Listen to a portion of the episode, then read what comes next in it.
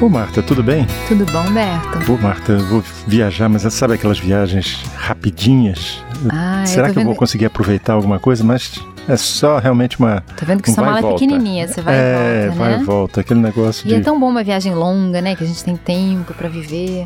Pois é, tempo para olhar para os lados, né? Para a gente observar o que está acontecendo, né? E não essa coisa de você vai focado no objetivo, vai lá, resolve o que tem que resolver e volta. É Parece verdade. que não tem nada em volta. né? É verdade. E essa coisa de. Até o deslocamento, né? Eu acho que na era do avião, que é muito rápido, você chega muito depressa no destino, você corta uma parte da viagem que é o, o deslocamento, né? Que é esse se afastar da sua vida cotidiana, que tem um efeito psicológico também, né? Que é muito interessante de ser vivido. É engraçado. Você já leu O Montanha Mágica do Thomas Mann? Não, não é um li. livro maravilhoso, Humberto. Maravilhoso. Muito, é um dos meus romances preferidos. E logo no início, tem uma- um comentário do personagem, que é o Hans Castor, que ele está viajando por um sanatório onde ele vai visitar o primo dele. E quando ele está subindo lá as montanhas dos Alpes, ele faz um comentário que o deslocamento no espaço estava surtindo um efeito parecido com o deslocamento do tempo, porque a vida dele estava ficando para trás, como se um certo esquecimento, um certo distanciamento fosse acontecendo pelo deslocamento no espaço.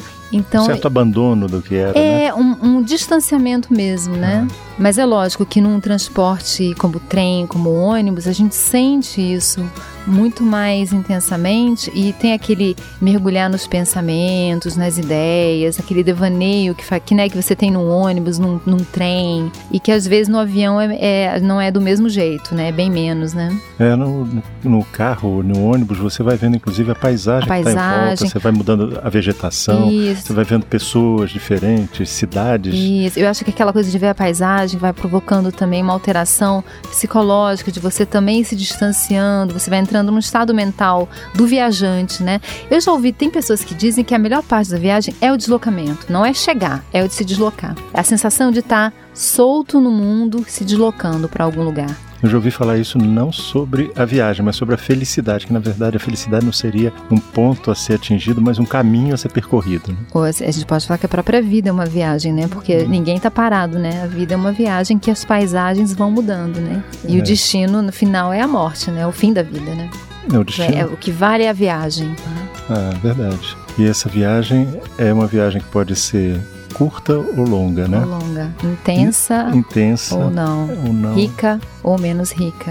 Ah, É, porque de vez em quando você vai para uma viagem e a coisa não sai como você queria, né? É verdade. uma vez eu viajei 30 dias de chuva. Não consegui fazer nada que eu tinha planejado. Tem que tive que mudar tudo. Ah, mas aí aquela questão da, da- a viagem nunca é como a gente imaginou, É. mas se o que acontece é a gente se adaptar. Então, se tá chovendo, eu vou fazer de outro jeito. Eu vou é um pouco assim aquela- aque- aquele jogo de cintura de aceitar o inesperado, né? Quem viaja com a cabeça muito programada sem esse jogo de cintura, de ver o que, que vai acontecer, acaba se frustrando muito, né? Como na É, vida, acaba né? Se você prisioneiro, espera né? que, você- que a vida vai ser como você imaginou, você acaba se frustrando porque ela nunca é, né? Não, A e- viagem sempre tem surpresa. E você acaba ficando prisioneiro das suas ideias, né? É verdade. Então aquilo ali não, você não dá chance para nada novo acon- acontecer. né? Isso, porque você está frustrado porque não aconteceu do jeito que você tinha em mente, né?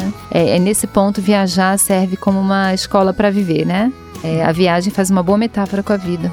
É, e essa velocidade me lembra a questão do próprio do momento que essa velocidade surge, surge também o cinema, né? Verdade. Então aquela coisa do o quadro a quadro, que é uma impressão que me passa quando eu ando de, de trem ou de é como ônibus. se fosse um cinema. É como se fosse um É filme, verdade, você está como se vendo fosse um quadro a filme. quadro É.